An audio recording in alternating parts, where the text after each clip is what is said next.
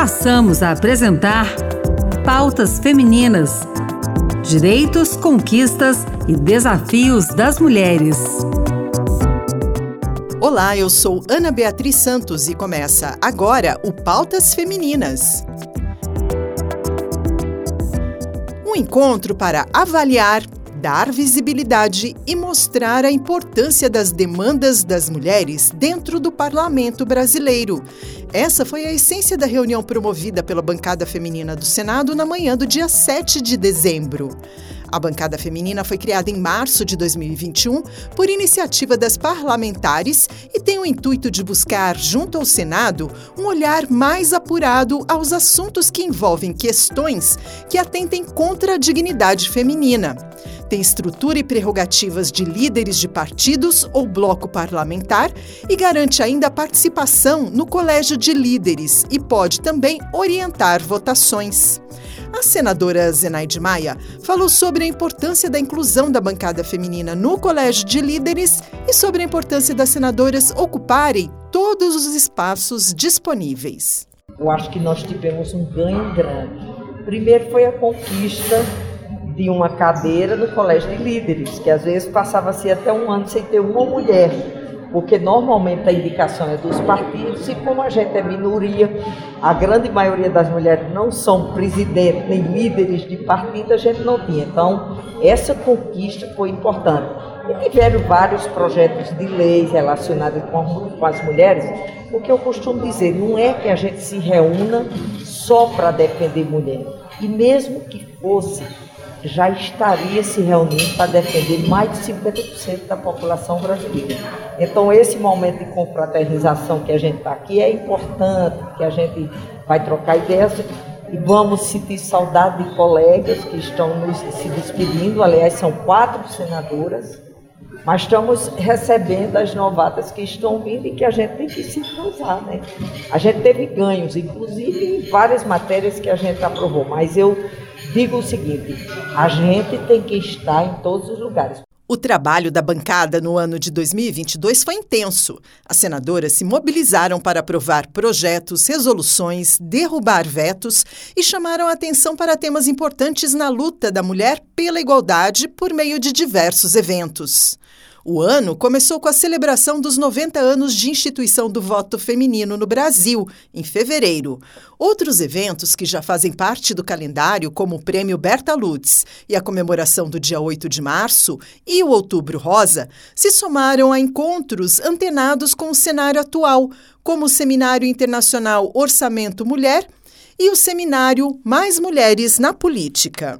Para a líder da bancada feminina no Senado, Elisiane Gama, do Cidadania do Maranhão, o ano foi produtivo. Discutimos o tema que eu acho que ele é, um, ele é meio que a, pontapé inicial para o debate da política pública, que é o orçamento mulher, uma inovação no mundo inteiro que passou a ter um olhar muito mais, eu diria, direcionado das mulheres. Aqui no Brasil nós avançamos, nós temos hoje a obrigatoriedade da apresentação do relatório de execução orçamentária. Então, se foi um tema que a gente debateu bastante e outros temas que são os nossos grandes desafios, não é? A redução da violência contra a mulher, a ampliação da mulher nos espaços de poder, o empoderamento feminino, a igualdade salarial entre homens e mulheres, que é uma luta que nós, no meu entendimento, teremos que ter agora para 2023 Ontem nós tivemos uma grande conquista, que nós alteramos a PEC é, que trabalha a questão da transição, e especificamente aí o, o volume de 175 é, é, bilhões de reais para esse período extra-teto. Nós conseguimos incluir também a participação das diretrizes voltadas para a política feminina. Eu acho que esse foi um grande avanço, porque desse volume financeiro nós também teremos aí o, o olhar voltado para as mulheres. Então, a gente não pode pensar nada sem pensar a questão da peça orçamentária, então acho que foi um grande avanço. Então, de forma geral, acho que 2022 foi um ano importante, a gente finaliza muito bem. E agora para 2023 nós temos a questão da execução da peça orçamentária, porque a gente tem, além de uma baixa no orçamento, a gente ainda tem uma baixa execução. Eu acho que esse é um problema que a gente vai ter que resolver agora em 2023. Em 2023 também nós temos uma luta que é a igualdade salarial. Nós chegamos a aprovar a proposta, ela foi para a mesa do presidente Bolsonaro, ele volta para cá, para o Congresso Nacional. Então foram retrocessos que a gente precisa, na verdade, recompor. e eu acho que 2023 será um pontapé para que a gente possa reposicionar essa política e possa melhorar essa igualdade entre homens e mulheres no Brasil. Então, de forma geral, acho que nós tivemos grandes avanços agora em 2022. O encontro contou com a presença das senadoras que estão deixando cargo e com as senadoras que iniciarão o mandato em 2023. A senadora Eliane Nogueira, do PP do Piauí, suplente do senador Ciro Nogueira, afirmou que volta ao seu estado com a sensação de dever cumprido. Como que a senhora se sentiu? As suas demandas, as suas ideias, elas foram bem aceitas aqui no, Senado? Graças a Deus, graças a Deus eu consegui fazer um bom trabalho e vou voltando feliz, viu? Com certeza vou voltando feliz, fiz o que eu pude, fui muito bem orientada pelo pessoal do meu gabinete, pelas pessoas da equipe. Então eu volto feliz. A senadora Simone Tebet, do MDB de Mato Grosso do Sul, avaliou a sua atuação no Senado. Primeira mulher a disputar a presidência do Senado e primeira mulher a presidir a Comissão de Constituição e Justiça da Casa, a senadora foi a terceira colocada no primeiro turno das eleições presidenciais e deixa o Senado depois de oito anos. A gente conseguiu negociar a criação da liderança da bancada feminina e, com isso, a gente conseguiu aprovar inúmeros projetos relacionados à violência contra a mulher, à equidade, à igualdade de direitos entre homens e mulheres, à proteção das nossas famílias, crianças, adolescentes adolescentes, idosos. Então é muito gratificante, assim, eu saio com a sensação de dever cumprido, muito feliz e o mais importante, acho que é isso não tem preço, eu estou em paz. A professora Dorinha, do União Brasil de Tocantins, é uma das senadoras eleitas que recebeu as boas-vindas da bancada.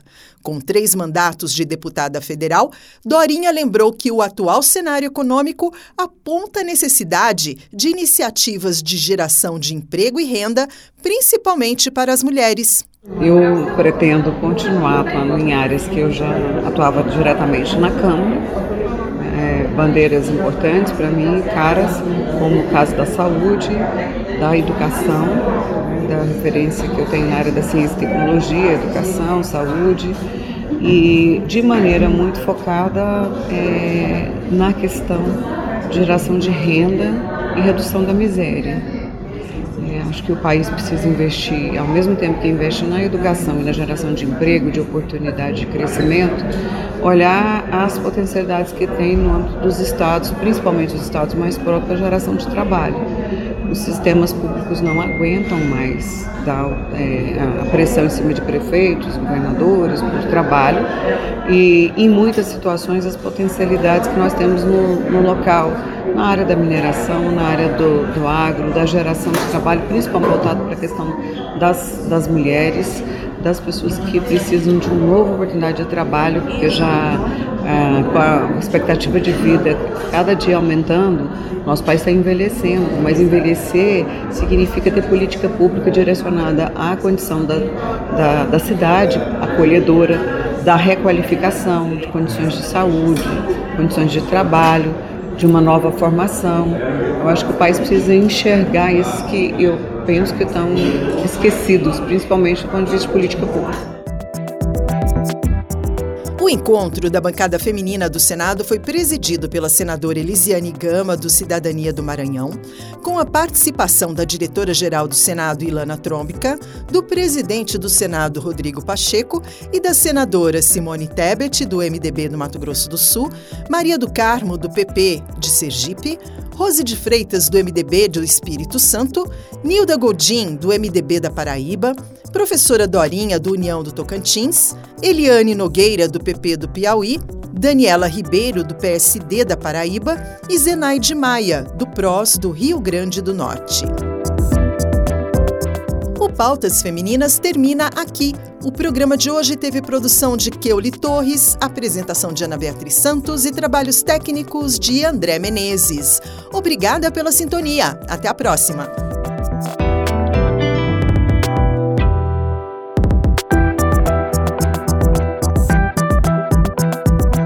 Acabamos de apresentar Pautas Femininas.